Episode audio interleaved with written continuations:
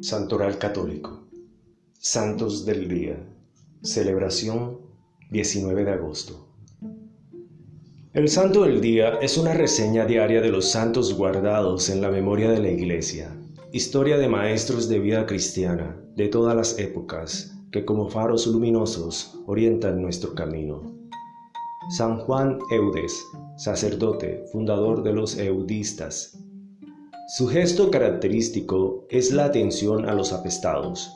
Corre el 1625 y Juan Eudes, normando, es un sacerdote que se dedica a la gente, especialmente si es pobre. Recorre la Francia embrutecida por la guerra de los 30 años. Funda la Congregación de Jesús y María, de quien era muy devoto. San Sixto III, Papa. Papa desde 432. Sisto III luchó contra las herejías pelagianas y nestorianas. También reconcilió los patriarcados de Antioquía y Alejandría. Reforzó el dogma trinitario y donó la Basílica de Santa María la Mayor a la ciudad de Roma. Murió en el 440. Sus restos yacen en San Lorenzo Gori Lemura.